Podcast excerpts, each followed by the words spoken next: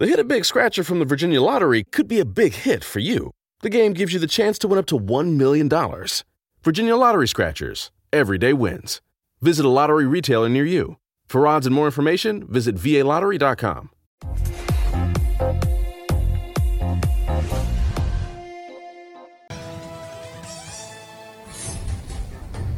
El primer ganador o ganadora de la noche es.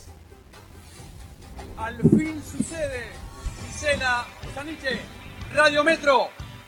Gisela Usaniche y Majo Echeverría conducen el ciclo que cuenta las historias fantásticas de la música y los misterios no revelados del mundo virtual y real. Con Florencia Scarpati, Emiliano Pisitelli y Federico Cuco. El ciclo trata además la actualidad, el origen de las nuevas tendencias y el mundo del cine, las series y la literatura universal. Al fin sucede los domingos de 18 horas a 21 horas por Metro. Buenas tardes, ¿cómo andan? Estamos acá en el episodio número 32 de Remotamente, como siempre, el podcast de Ciberseguridad Latam. ¿Cómo andan mis amigos que siempre me acompañan y realmente hacen que mi tarea sea mucho más productiva? Emiliano Pichitelli, Facundo Maloreil, buenas tardes. Buenas, buenas, ¿cómo se que le va Dani? Facu, ¿qué programa bien? Hola Emi, hola Dani, no, un programón, la verdad, este, muy muy contento de, de tener este programa. Bueno, vamos con las vías de contacto, Emi. Dale, vamos. Nos pueden escuchar a través de remotamente.co.co, es la página donde están subidos todos los episodios anteriores y este en vivo y todos los que sigan de acá en más. Y también estamos como remotamente OK en Instagram, en Twitter y el canal de Telegram donde eh, damos noticias en forma periódica. Así que los invitamos a la internet. Bárbaro. El encuentro personal forma parte de su metodología para crear los climas, conocer al entrevistado, entrar en confianza. Allí, donde la improvisación no tiene lugar, ella logra que los testimonios sean diferentes, profundos. La atmósfera perfecta que luego queda plasmada en dos o tres minutos como ella misma dice. He aquí en remotamente Gisela Busaniche, periodista en Telefe, Radio Metro y Radio con Voz, entre otras eh, grandes producciones en las que participó y participa. ¿Cómo anda Gise? Un gusto que esté con nosotros. Hola Dani, un placer, me encanta estar con ustedes, me interesa mucho todo lo que tiene que ver con eh, la tecnología y este mundo de redes sociales, eh, así que estoy muy contenta. Sepan que aprendo mucho y de Dani y de vos aprendo un montón. Bueno, bueno nosotros aprendemos de vos. Muchas gracias. Gise, gracias, gracias por sumarte, Gise. Gise, gracias, Emi. Gise, en algún... Gracias, gracias Facundo. Saben que ahí está Emi, que yo le, lo llamo eh, y se van a reír, hmm. pero yo lo llamo mi hacker bueno. Claro. En Al fin sucede. Y él dice, no, decime especialista en ciberseguridad. y claro, son especialistas en ciberseguridad, pero también de alguna manera es como para que la gente entienda de qué lado te estamos contando la noticia y cómo tenés que prevenir los delitos, ¿no? Los ciberdelitos. Sí, Muy bien. La verdad que es fundamental la, tarea que hace Emi y el espacio que, vos das siempre a esta temática. Realmente creo que nosotros nos conocimos hace muchos años ya, cuando vos tenías el programa en Canalar y, y le dabas mucho lugar eh, a, estos temas. Eh, fuiste de las primeras, creo. Claro, en Canal Encuentro hacíamos en el medio mm. digital, me acuerdo, Dani, y hablamos de su suplantación de identidad también para Telefe Noticias. Hicimos varios, varios informes que tenían que ver con esta temática. Y, vos desde tu lugar de abogado, de alguna manera, nos traías esas historias y nos enfrentabas a, esas historias de, de, robo de identidad y de un montón de cosas que estábamos empezando a ver y a vivir. Sí, me acuerdo. Me acuerdo en mi estudio todo eso. Vos en alguna oportunidad habías dicho que el periodismo en su estado más puro se encontraba en la calle, ¿no? ¿Cómo se logra ese clima en el medio de una pandemia? ¿Se complica el trabajo del periodista? ¿Cómo generás esos espacios o climas de confianza hoy en día? Se complica un poco, pero me doy cuenta que soy una guerrera en todo campo. Hmm. Porque, a vos te encanta el, tema de, tener testimonios y, cómo haces hoy en día porque no los puedes ver. Claro, entonces lo que hago es, eh, hago mucha pre, yo soy una periodista que intenta hacer mucha previa antes de salir al aire, es decir, hablar, chequear un poco. Y ahora, por ejemplo, estoy haciendo mucha radio y en la radio no, no, no puedo estar en el lugar no tengo las cámaras para estar en el lugar, no podría porque estamos en el medio de la pandemia. Entonces lo que hago es hablar, generar eh, eso de entender y que la persona tenga confianza en mí, por ejemplo en los casos de violencia institucional, mm. que está habiendo muchos casos el último tiempo, y una vez que se genera y se entabla esa relación, eh, siempre citando también a todas las fuentes y llamando a todos, pero generando un vínculo muy importante quizás con algún familiar de la víctima, genero que me cuenten su historia y voy contando en audios el relato, hago como un informe periodístico, si se quiere. Ese es mi trabajo en la actualidad.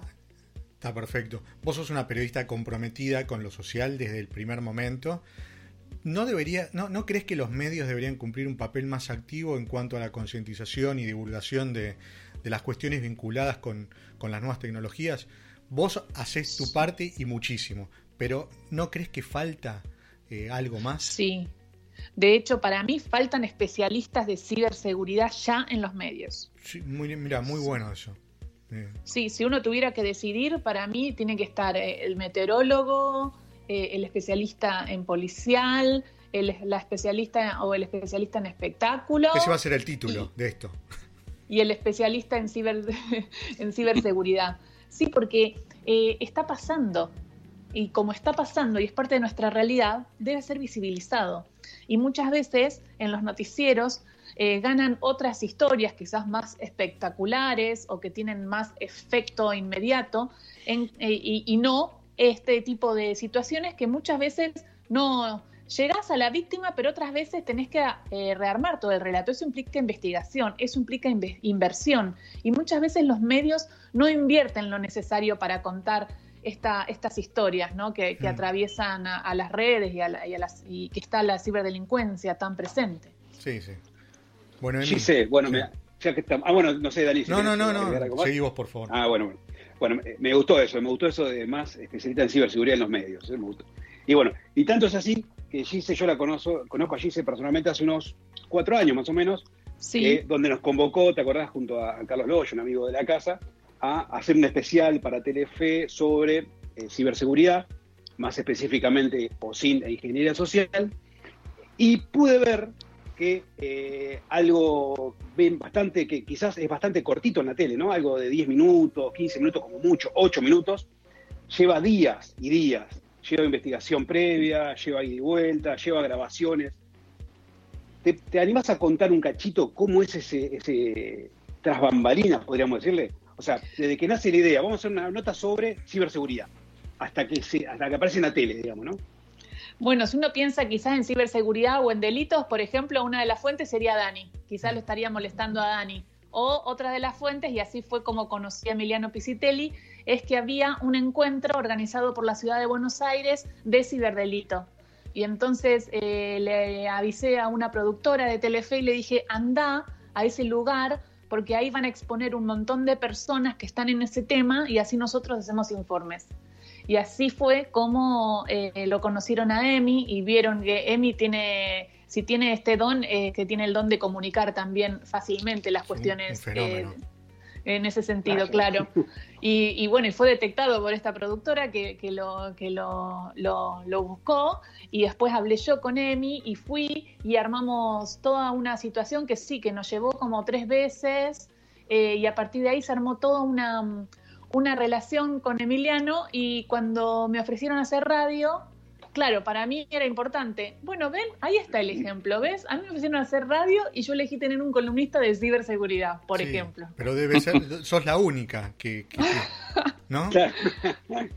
Eso, eso quiero destacar y agradecer, porque bueno, obviamente hice gracias por ahí incluirme en, el fin de primer momento. Programa, entre paréntesis, que ganamos el año pasado el Martín Fierro de Radio, espectacular. Todos los eh, domingos de 18 a 21 en Radio Metro. Exactamente. Eh, así que bueno, la verdad es espectacular y, lo bueno que bueno que sí se me da el espacio también para charlar de ya sea temas de actualidad o temas o historias incluso, ¿no? Hablamos incluso, no sé, del Conde Lustig, este que vendió la Torre Eiffel, hasta, no sé, temas de actualidad, así que está muy bueno eso. Y la gente se engancha con eso, ¿no? Como bien dijiste vos, Gise, que es, es importante hoy en día hablar de estos temas en los medios, que quizás uno cree que lo único que vende es el tema económico, salud, pero hay un montón de temas de, de ciberdelitos y demás que, que, también son importantes, ¿no? Sí. Total, y cómo cuidarnos, ¿no? Así que es, es, muy importante. Tal cual. Bueno, Gise, yo de Gise conozco eh, algo de la vida, la conozco más los domingos en el programa y quizás durante la semana cuando intercambiamos algunas cosas, pero no conozco el día a día ¿no? de Gise. Y yo acá en este, en este podcast que estamos haciendo ya hace 32 episodios hoy, les pregunto a los invitados cómo es su día a día, ¿no? Desde que se levantan hasta que se acuestan. Y si cambió algo de la vieja normalidad o de la nueva normalidad, ¿no? Cambió todo, porque yo era una mujer que se la pasaba afuera de la casa. Me despertaba, desayunaba eh, veía los diarios, eh, prendía un poco la tele o escuchaba un poco la radio y salía, porque siempre tenía alguna entrevista, alguna reunión, algún café, eh, después alguna nota y después ya al canal hasta las 2 de la mañana, una y media que termina staff, entre que uno llega a la casa llega a una y media, dos de la mañana. esa era mi vida antes de la pandemia. La vieja, la vieja normalidad. La vieja normalidad. ¿Qué pasó? Eh, que llegó esta, esta normalidad, de toda esta situación en la cual eh, sentí internamente que necesitaba parar un poco, que estaba circulando mucho y pedí una licencia en Telefe un tiempo y quedé, me quedé haciendo el programa que había empezado en febrero que en Radio con Vos junto a Diego Iglesias, eh, que se llama Mejor País, que es el programa que va de 16 a 19 ahora, ya, en breve. En breve, Y ahí se armó otro desafío y es hacer radio en pandemia, que es un poco lo que estamos haciendo ahora, intentar no pisarnos, no nos podíamos ver, era un lío. Bueno, ahora ya nos estamos pudiendo ver por, por programas. Eh, si hay algo aprendimos en esta pandemia es de programas de teleconferencia, chicos. Ah, sí, obvio. Sí, está igual. ¿No? Somos especialistas. Eh, o deberíamos serlo. Especialista en Zoom, en Discord, en, hay un montón. Eh, yo con mis amigas españolas uso otro que es divino también, en Meeting. Eh, bueno, nada, eh, pero uno siempre se acuerda, por ejemplo, yo siempre me acuerdo que tengo que estar segura y tengo que ver cómo entro y hacer las claves y todo eso. Pero bueno, mi día empieza así, entonces empiezo a ver qué noticias voy a contar, todo bastante vinculado al, COVID y a, lo que, y a la coyuntura y siempre intentando buscar alguna historia de vida o distinta para contar. Y a las 7 de la tarde termina. Y es rarísimo porque, eh, no sé, en ese momento quizás uno saldría o haría algo. Yo en este momento no estoy en pareja, vivo sola. Entonces, de repente se genera como un espacio que estoy aprovechando para leer y para, sobre todo para leer y para cultivarme, porque estuve muchos años corriendo en el marco del periodismo, correr por la nota y, y poco reflexión, entonces estoy en un momento más introspectivo. Creo que la pandemia nos puso un poco más introspectivo a todos. Sí, es cierto. Ahí sí se Facu por acá. Em, ¿Alguna vez dijiste que la, que la TV era la caja boba? En realidad estabas parafraseando a otras personas que decían eso, ¿no? Pero que para vos claramente no lo era. Entonces te pregunto un poquito, eh, ya lo has dicho en otras, en otras entrevistas, pero está bueno escucharlo acá en vivo. ¿Qué es para vos o qué rol cumple hoy por hoy la televisión? Y te agrego también, ¿y las redes sociales? Mm. Eh, yo cuando decía que es la caja boba, porque en un momento se hablaba, ¿no? De, no, la televisión es la caja boba, mirás programas de entretenimiento y, y, en realidad lo que están haciendo es que no hables de los problemas que te atraviesan. Sí, vos podés usar la televisión en ese sentido, y es real que muchas veces eh, hace, pero por otro lado, la televisión es una herramienta tan fuerte que un mensaje puede llegar a alguien, conmoverlo o hacerlo reflexionar o hacerlo o darle otra mirada y cambiar la situación. O al menos ese era mi desafío en cada informe que hacía en la liga o para Telefe Noticias.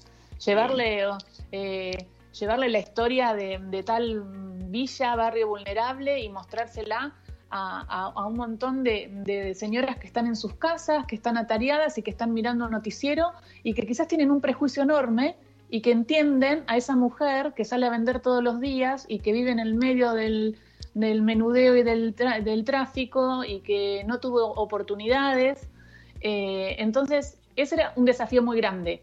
Después cuando hago en el medio también, porque llega el desafío de, construir un poco los medios de comunicación y contar cómo funcionan para generar espectadores más críticos. Entonces, la televisión es una gran herramienta de comunicación, si no la más importante. Ahí lo podríamos debatir ahora con las redes sociales, pero hasta las redes sociales la más importante. Eh, entonces, ¿cómo no, cómo no va a ser eh, una, una, herramienta transformadora? El tema es cómo se lo utilice. Y el tema es que muchas veces gana eh, lo bobo, y, te hablo incluso del el entretenimiento inteligente, es Bake Off, por ejemplo, también, que es un lindo reality y todo. Digo, eso no sería bobo. Te hablo de lo bobo, es cuando se, discrimina, se lastima gente, se habla de gente en vivo, se hace un show mismo de la propia televisión y de los famosos. Me parece que esa es la TV basura. Y después está la otra televisión. Y, yo trabajo en la otra televisión. Y yo apuesto a la otra televisión. Y apuesto desde un canal. Eh, mainstream, ¿no? Uno de, como Telefe.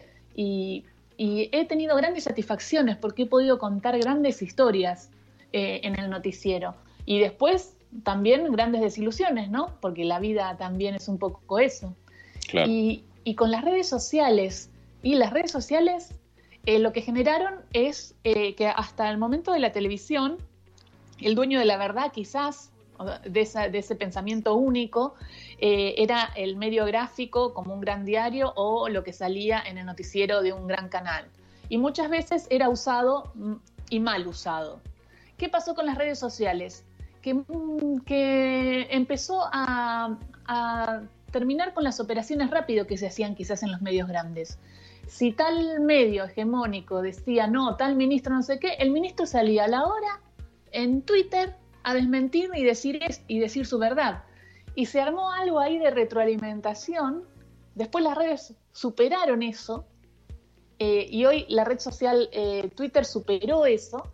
A partir de ahí se vio la, importancia que tenía como red social y ahí llegaron los haters y llegaron todos los intereses económicos a la red, porque hoy en la red está todo eso. y, y, yo no te digo que yo no sé si no es más importante o no son más importantes hoy las redes sociales que la televisión. Sí les puedo decir que en pandemia eh, el, encendido había bajado de la televisión de aire, quizás por mirar series o quizás por estar más en las redes o quizás por elegir otros, otros formatos. Y en pandemia, frente a una situación eh, de, necesidad de tener las noticias en vivo, el rating del noticiero aumentó. Es decir, la gente todavía confía quizás en la televisión para ir a escuchar tal cosa que habló el presidente, tal cosa que dijo el ministro. Claro. Pero las redes también, depende de cómo se usen, son súper importantes, ¿no? No sé cómo lo, ven ustedes. Sí, totalmente. Totalmente. Eh, ahora, ahora te retomo tu pregunta, pero tengo que seguir con, el guion. Estamos hablando con, con Gisela Busaniche, periodista en Telefe, Radio Metro y Radio con Voz, entre muchas otras cosas. Eh, un poco tomando lo que decías y sin eh, esconder el guante, podemos claramente después volver sobre, sobre nuestra opinión. Pero vos también decías, hice por ahí, que en un programa hay técnicos, hay operadores, pero los importantes son los que hacen las preguntas. En el día de hoy tengo que decirte que la persona importante sos vos, no somos nosotros que somos los que estamos haciendo las preguntas. Pero, ¿qué quisiste decir con eso? Mira, no me acuerdo ni dónde lo dije, porque la verdad si dije eso no estoy tan de acuerdo conmigo mismo cuando dije eso. Bueno, eh, entonces contanos. Te, suplantaron la identidad. Pero supongo que tiene que ver con cómo se hacen las preguntas, porque muchas veces, eh, y yo siempre digo, la persona que, eh, que hace la pregunta no tiene que ser más importante que el entrevistado.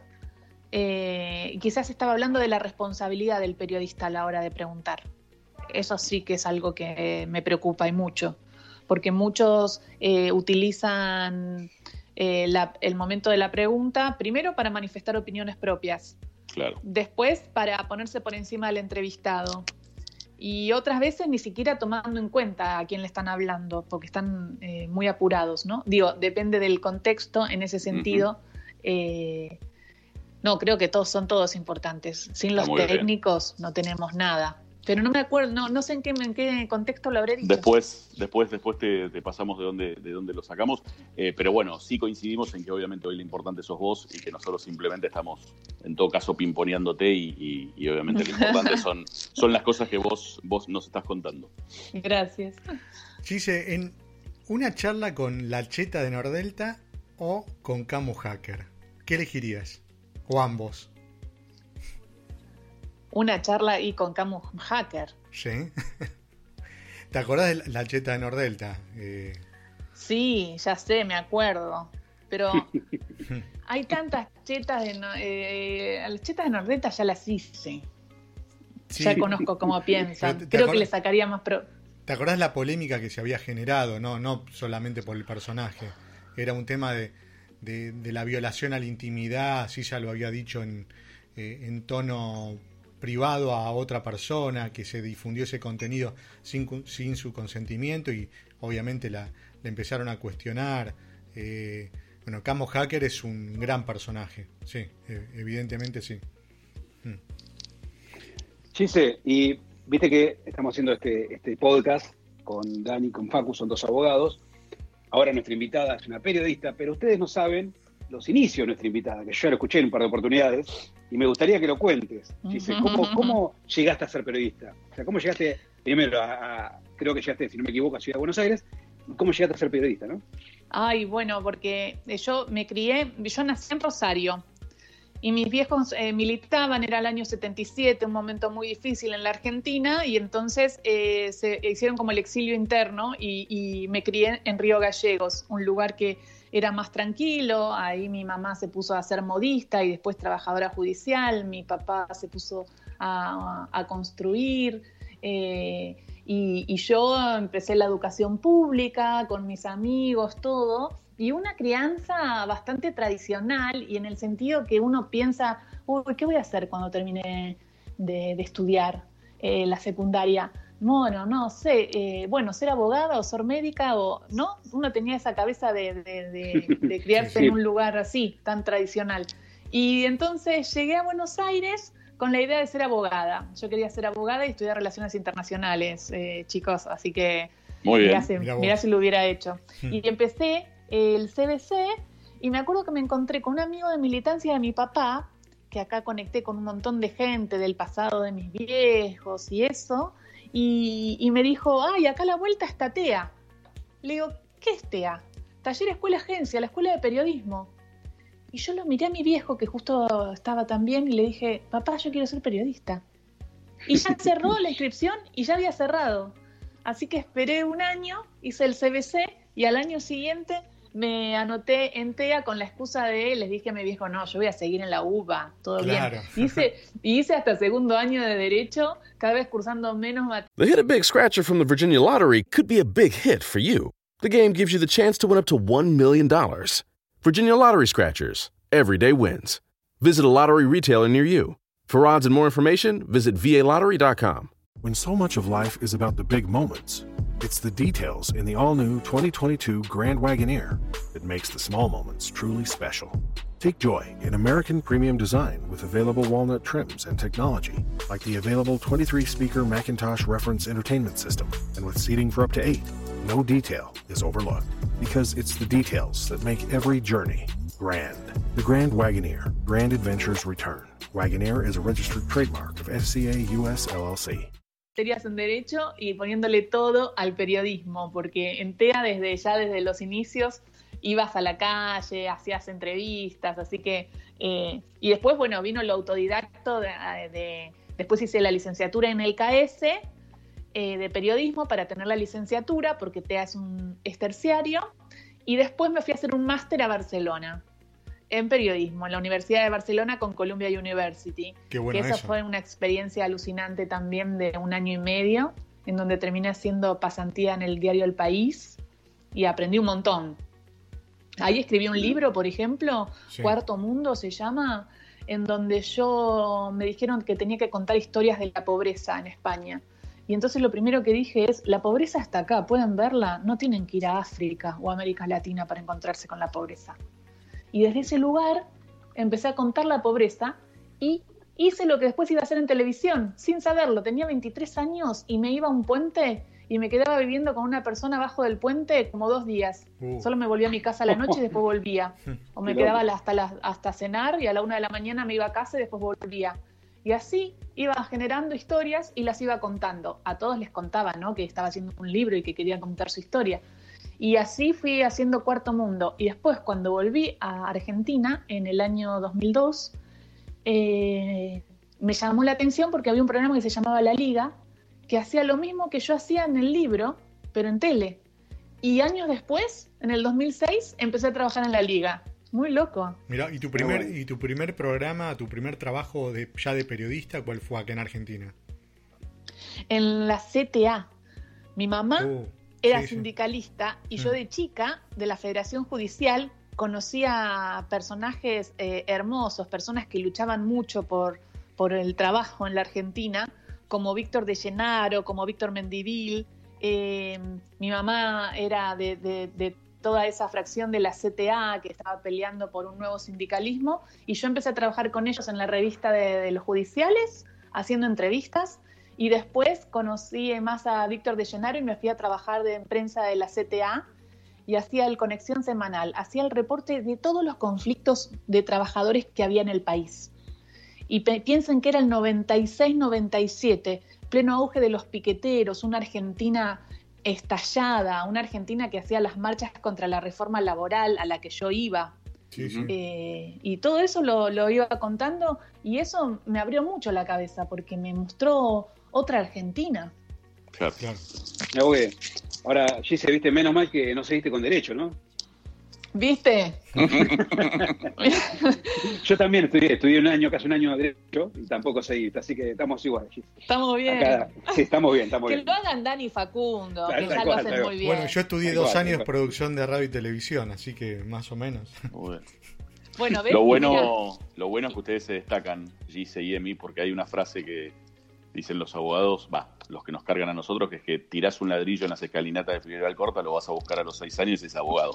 Con lo que evidentemente ustedes están, están por arriba de eso, son mucho más que un ladrillo, que probablemente es lo que seamos con Dani, ¿no? Así es. No, no, entiendo lo que estás diciendo, pero lo que, te, pero lo que quiero decir es que está todo, lo que hagas, lo más importante es la pasión.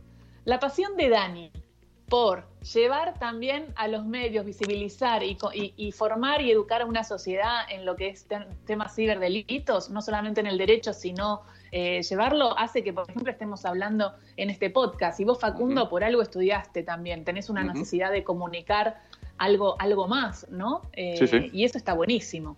No, totalmente. Sí, igual, Totalmente. Bueno, sin ir más lejos, este podcast fue idea de Dani, que nos convocó a Facu y a mí. Así que, mira. ahí está la pasión. Pero los la pasión de Dani. los elegí porque nos complementamos muy bien, evidentemente. Justamente lo que dice Gise, que, la, pasión está en los tres. Y, la única forma de hacer un programa que, tenía que ver con estas cuestiones era con, eso, con gente y profesionales que, que estén trabajando hace mucho en el tema y que lo sientan desde lo más profundo.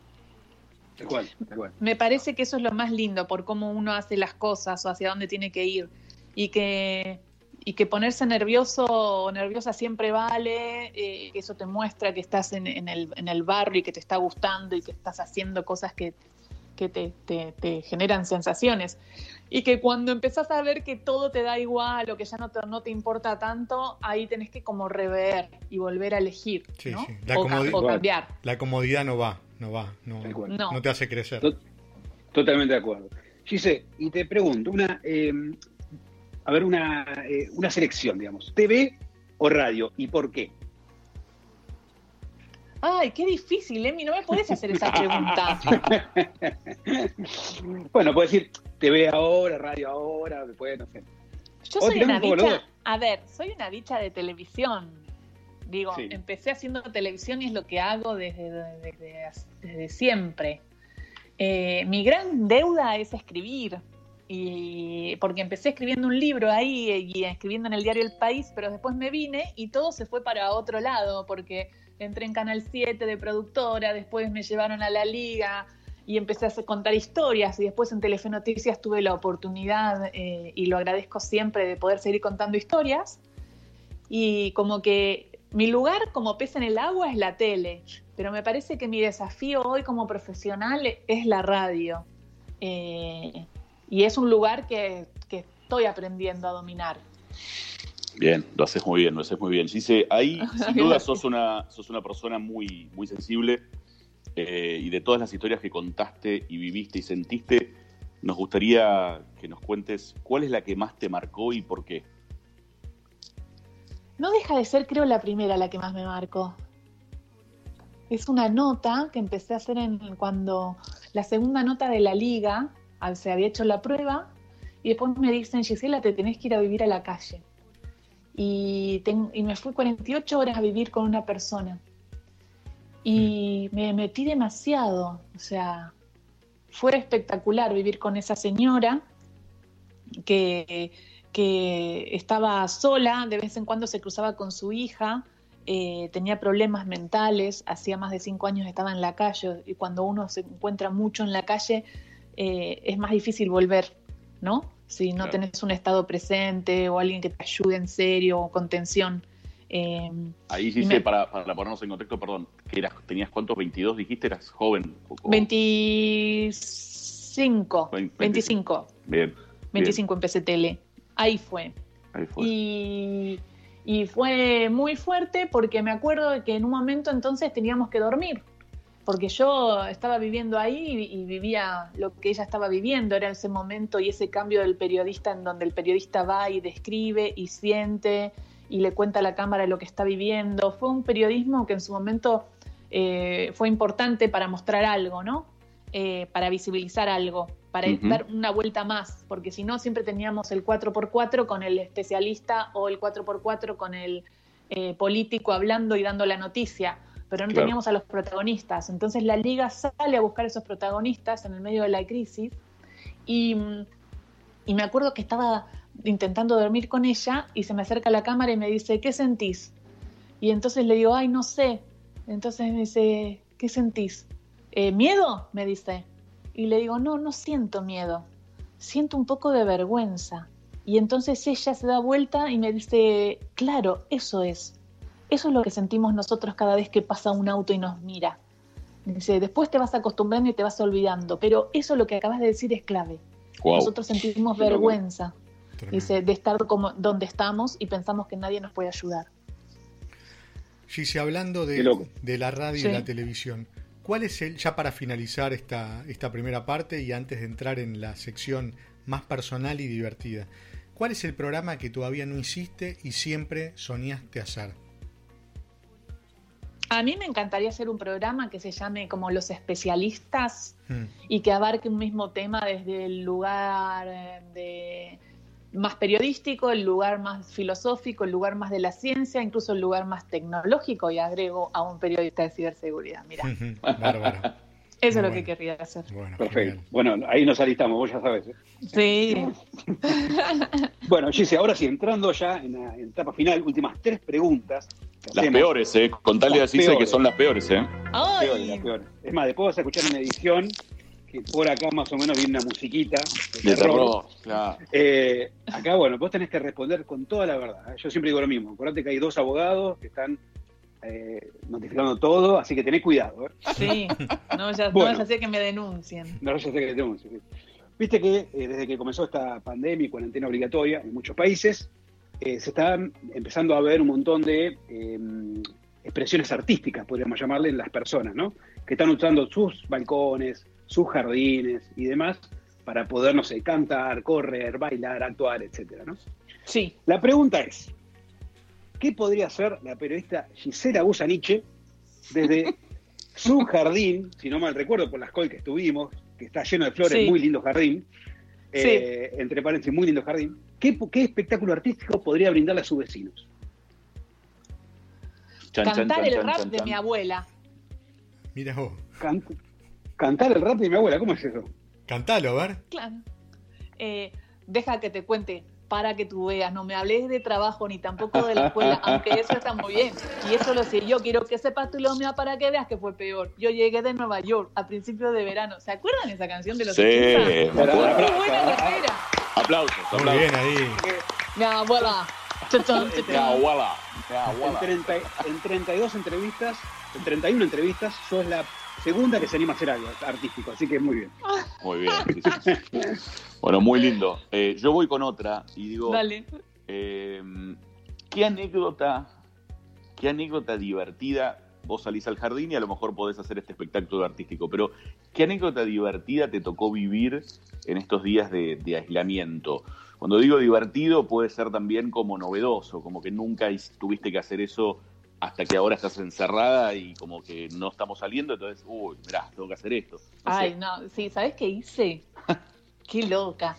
Me compré un atril y me compré unas pinturas para pintar y unos tipo cuadros y me estoy flasheando la artista. Pero no, me sale, pero no me sale nada bien.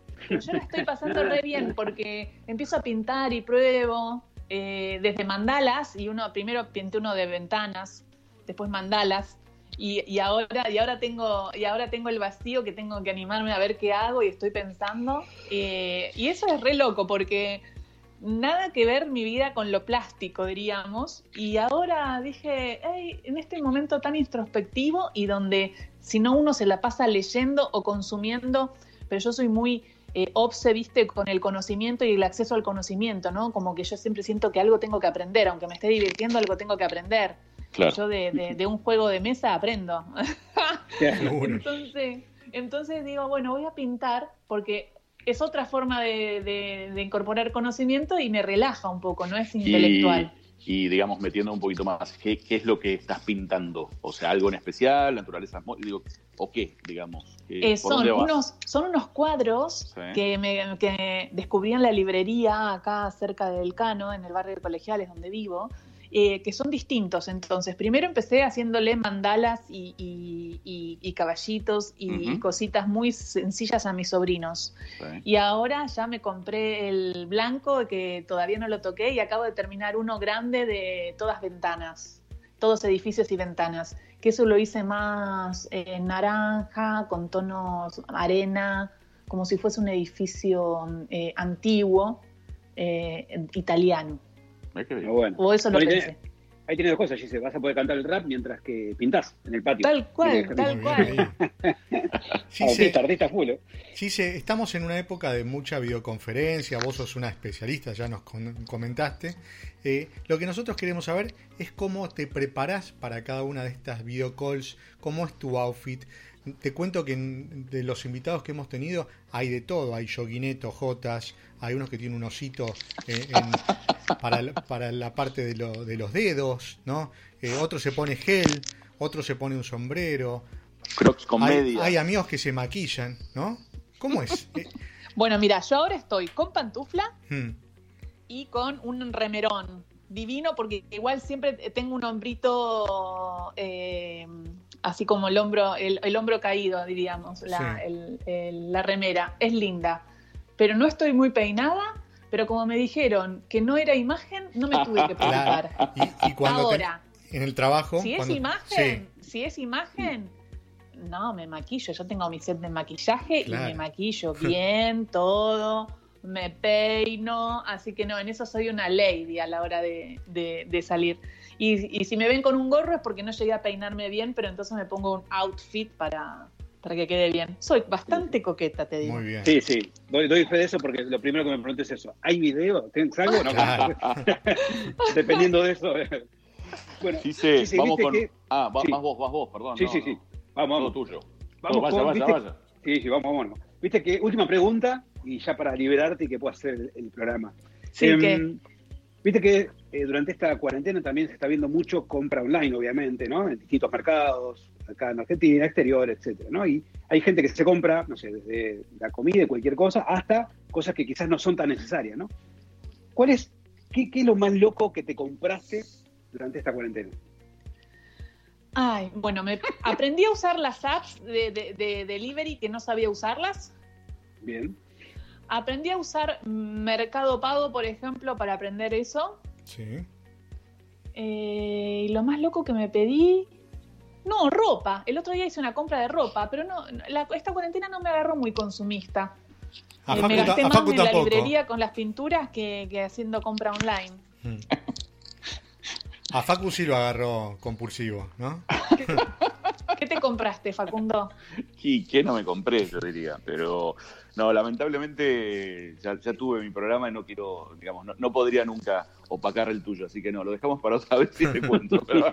pero después me contás, ay, ya me acuerdo, ¿sabes que sí compré online un micrófono? re lindo. Emi, el que se puse en mi story en Instagram. Ah, sí, sí, es precioso, muy cool, muy onda 50, pero no sé usarlo.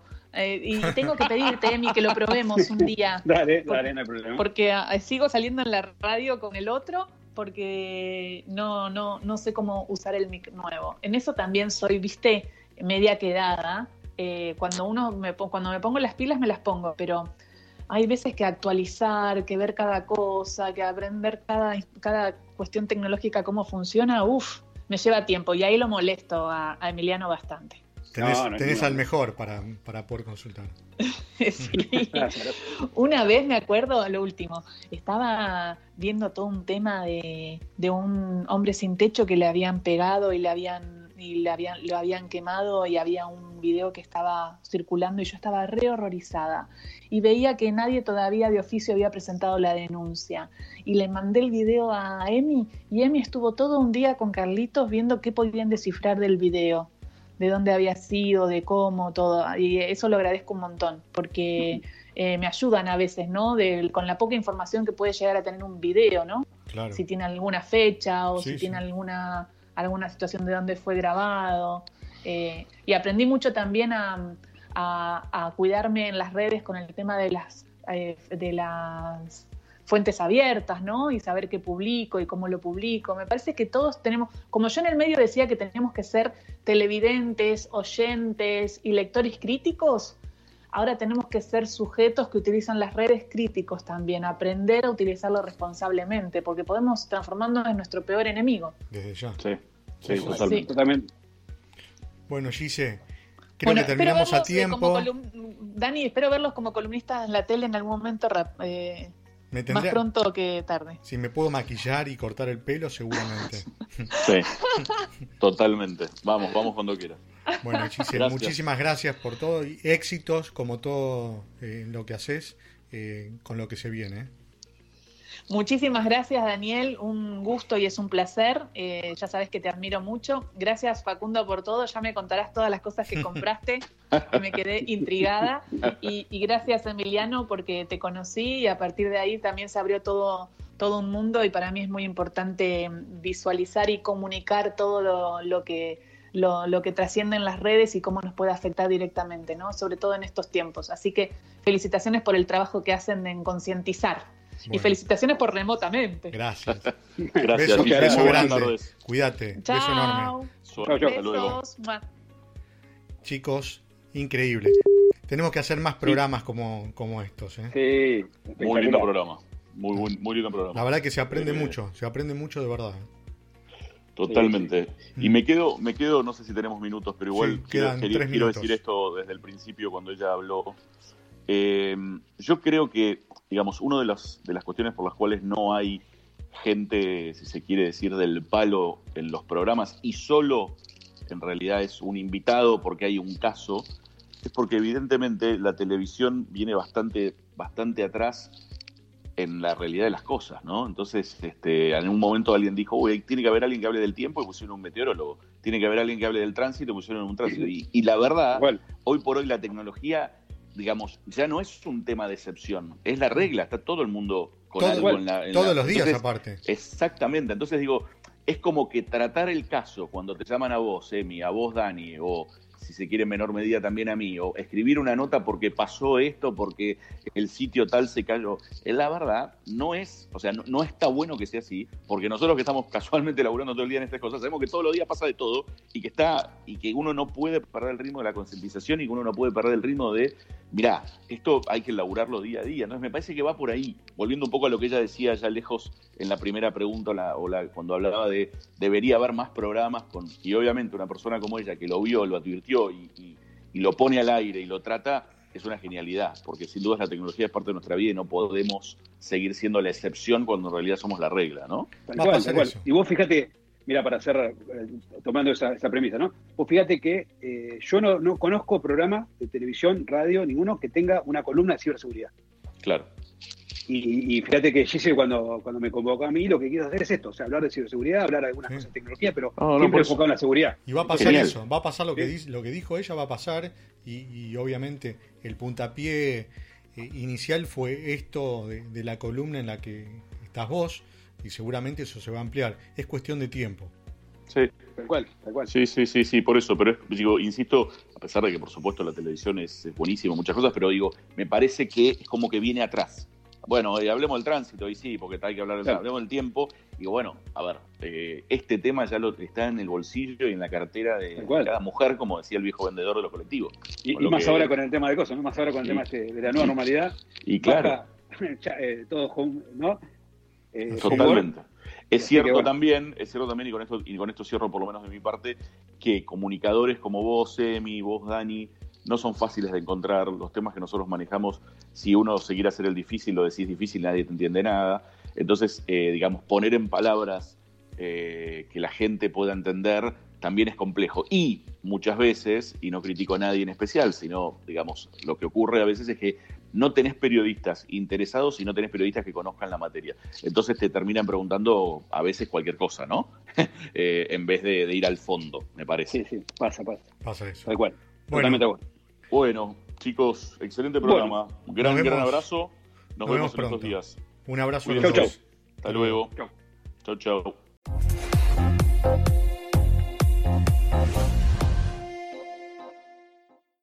The Hit a Big Scratcher from the Virginia Lottery could be a big hit for you.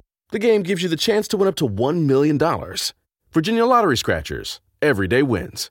Visit a lottery retailer near you. For odds and more information, visit VALottery.com.